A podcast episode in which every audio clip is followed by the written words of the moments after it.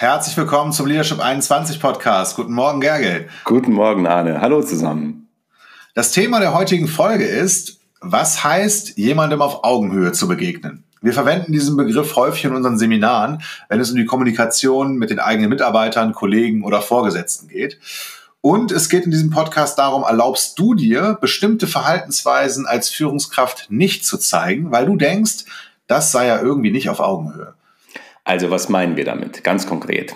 Ähm, ist es zum Beispiel auf Augenhöhe, wenn du einer Mitarbeiterin sagst, mach bitte die Angebotsunterlagen bis morgen um 10 Uhr fertig?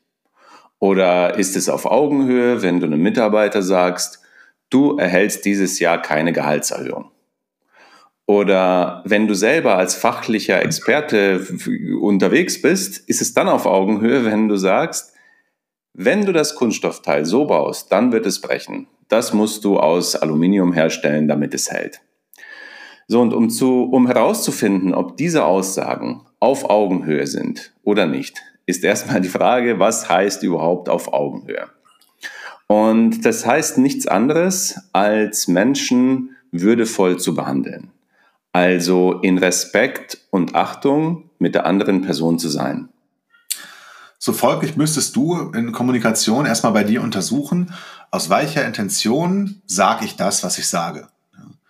Denn nicht der Inhalt des Gesagten, sondern die Intention, in der du das sagst, die bestimmen darüber, ob das jetzt auf Augenhöhe ist oder nicht.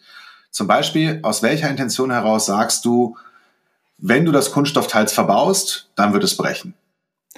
Und eine Möglichkeit ist, du sagst es, um die andere Person schlecht dastehen zu lassen.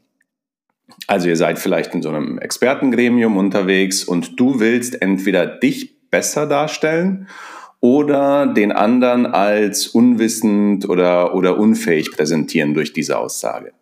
Und das hat dann wenig mit würdevoll behandeln zu tun oder hat auch wenig mit Achtung und Respekt zu tun. Das ist eher das Gegenteil davon. Und ähm, hierzu gehört auch, wenn du belehrend auftrittst. Also damit stellst du dich über die andere Person. So die zweite Möglichkeit, warum du sagen könntest, hey, wenn du das verbaust, wird das brechen. Du willst einfach darauf hinweisen, dass das Bauteil sehr wahrscheinlich bricht und das hätte einen Nachteil für die Produktzuverlässigkeit und somit auch für das Unternehmen. Ja? Und wenn du diese Botschaft komplett auf die unternehmerischen Ziele beziehst, dann ist sogar die gleiche Formulierung des Gesagten auf Augenhöhe. Also jetzt kann man sich natürlich die Frage stellen, wenn das, was ich sage, also den gleichen Satz und die gleichen Wörter beinhaltet, sowohl bei einer Botschaft auf Augenhöhe als auch bei einer Botschaft, die Abwertung beinhaltet, ja, wie soll dann die andere Person meine Gedanken dahinter oder meine Intention dahinter eigentlich erkennen können? So, äh, und deine Intention, also quasi die Intention, aus der du etwas sagst, ähm, die kriegt die andere Person zwischen den Zeilen durch dich gleich mitgeliefert. Äh, also sei es zum Beispiel durch deine Betonung der Wörter oder sei es durch so ein vorangestelltes, ah, also quasi sowas wie, ah, mach das doch anders. Oder es kann auch sein, dass du die Augen verdrehst, also irgendetwas an deiner Mimik oder an deiner Gestik. Denn das, was du denkst, oh, also die, also die Intention, in der du etwas sagst, das bekommen die anderen Menschen automatisch mit. So, jetzt gibt es einige Menschen, die sich dann die Frage stellen, okay, wie kriege ich es hin, dass ich respektvoll kommuniziere? Ja? Wie kann ich wertschätzend auf die Unzulänglichkeiten des Kunststoffs, wie in dem Beispiel eben, hinweisen? Ja? Also welche Kommunikationstool gibt es hier? Tools gibt es hierfür? Um, also die Frage ist schon interessant, weil um wirklich auf Augenhöhe zu kommunizieren, dafür gibt es nur ein einziges Kommunikationstool und zwar ist auch so zu meinen. Ja, und das ist gar kein Tool. Denn über kurz oder lang bekommen andere Menschen mit, was du denkst oder aus welcher Haltung du sprichst. Also die bekommen mit, wenn du versuchst, sie abzuwerten oder wenn du versuchst, dich selber zu erhöhen und moralisch, menschlich über sie zu stellen, das kriegen die mit. Und sie bekommen auch mit, wenn du respektvoll, lösungsorientiert mit ihnen kommunizierst. So, und interessanterweise versuchen einige Menschen wenn sie schon abwertend über andere denken, sich dann irgendwie so unterwürfig zu zeigen, damit die andere Person die eigenen Vorbehalte auf gar keinen Fall mitbekommt.